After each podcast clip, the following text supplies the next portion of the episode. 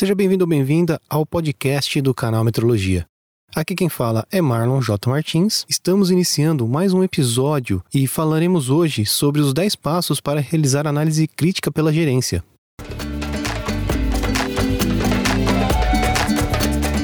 Canal Metrologia, seu podcast na medida certa.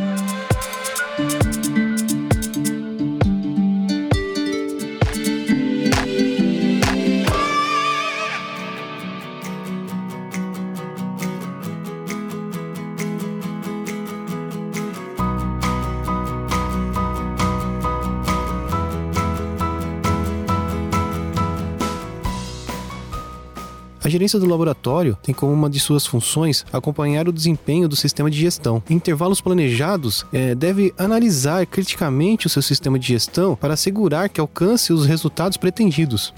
Análise crítica, também chamada de review, é uma avaliação geral de um determinado setor, projeto, produto, serviço, processo ou informação com relação a requisitos pré-estabelecidos, tendo como objetivo a identificação de problemas planejando a solução dos mesmos. A 17.025-2017 foi estruturada de acordo com o anexo SL. Assim, temos maior integração entre os processos do laboratório.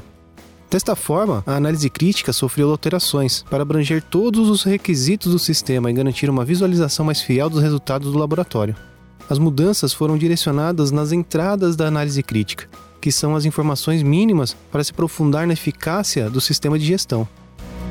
E para ajudar você com essas mudanças, falaremos sobre 10 passos para realizar análise crítica pela gerência. A 17.025 determina a ordem dos requisitos que devem ser analisados criticamente. Seguir essa ordem pode ajudar na visualização de como o laboratório se comportou no período analisado. O primeiro passo é identificar os requisitos de entrada da análise crítica pela gerência, conforme o requisito 8.9 da 17.025-2017. O requisito A: mudanças em questões externas e internas que sejam pertinentes para o laboratório. B: atendimento aos objetivos. C: adequação das políticas e procedimentos. D: situação das ações decorrentes de análise críticas anteriores pela gerência. E: conclusões das auditorias internas recentes. F: ações corretivas. G: Avaliações realizadas por organizações externas. H. Mudanças no volume e tipo do trabalho ou em um conjunto de atividades do laboratório. I. Retroalimentação de clientes e do pessoal. J. Reclamações. K. Eficácia de quaisquer melhorias implementadas. L. Suficiência de recursos. M. Resultados da identificação de riscos. N. Conclusões para garantia da validade de resultados. O. Outros fatores pertinentes, como atividades de monitoramento e treinamento. No segundo passo, levantamos todos os dados de entrada e evidências registradas no período de realização da análise crítica, como indicadores, ensaios de proficiência, auditorias internas e externas, matriz de riscos, planos de investimentos, ou seja, todos os dados referentes a cada item dos requisitos de entrada. Terceiro passo: comparação com o histórico do laboratório. A análise crítica pela gerência é um raio-x do laboratório e um acompanhamento do planejamento estratégico.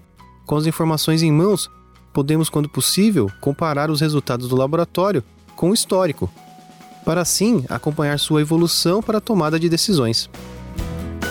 Referente às mudanças em questões externas e internas que sejam pertinentes para o laboratório, devemos entender as condições legais, de tecnologia, competitividade, sobre o mercado, questões culturais, sociais e o ambiente econômico que o laboratório está inserido, e questões internas como cultura, desempenho, valores, enfim, as condições restritas à organização. O quarto passo consiste em resumir os resultados em uma ata de reunião, para que possa ser apresentada à gerência do laboratório. Quinto passo: convocar a reunião com a gerência do laboratório. No sexto passo, realizar a reunião, onde a qualidade apresenta os requisitos e os resultados à gerência do laboratório. Aos requisitos apresentados, podem ser inseridos as observações dos responsáveis. E vale ressaltar que é importante existir as críticas dos resultados. Por exemplo, avaliar não conformidades de auditorias externas do laboratório. Pode ser que no período anterior foram observadas 5 não conformidades e no período atual 12 não conformidades.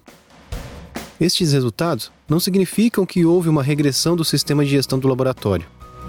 É preciso levar em conta o contexto, pois pode ser avaliado que todas as falhas são devido ao processo de treinamento. Assim, podemos tomar ação referente a este processo. Isso é análise crítica. No sétimo passo, são definidas as pendências. Em alguns requisitos podem surgir pendências como melhorar o processo de treinamento, por exemplo, ou alterações no plano de investimentos. Assim entramos no oitavo passo. Após analisar todas essas entradas e obter as informações de desempenho e evolução do laboratório, os envolvidos definem as saídas da análise crítica, que são as ações planejadas para assegurar que o laboratório entenda e alcance os resultados pretendidos.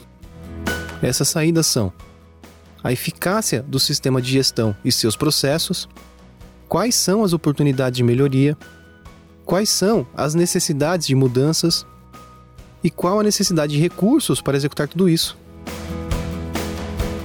Nono passo: finalizar o relatório e solicitar a assinatura dos envolvidos. Décimo passo: conclusão.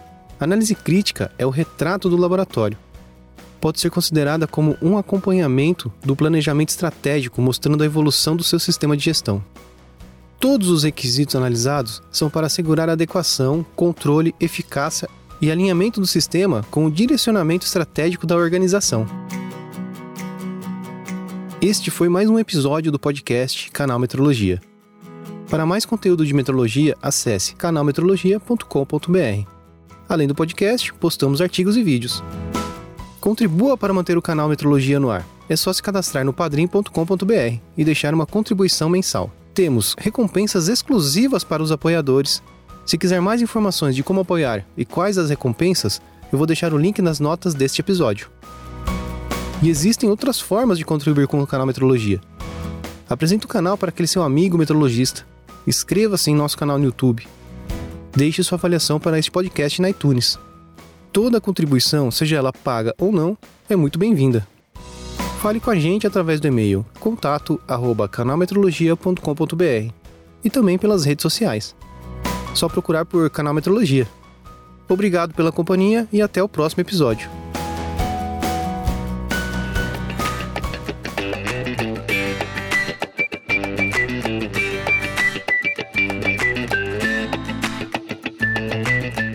Visite nosso site canalmetrologia.com.br.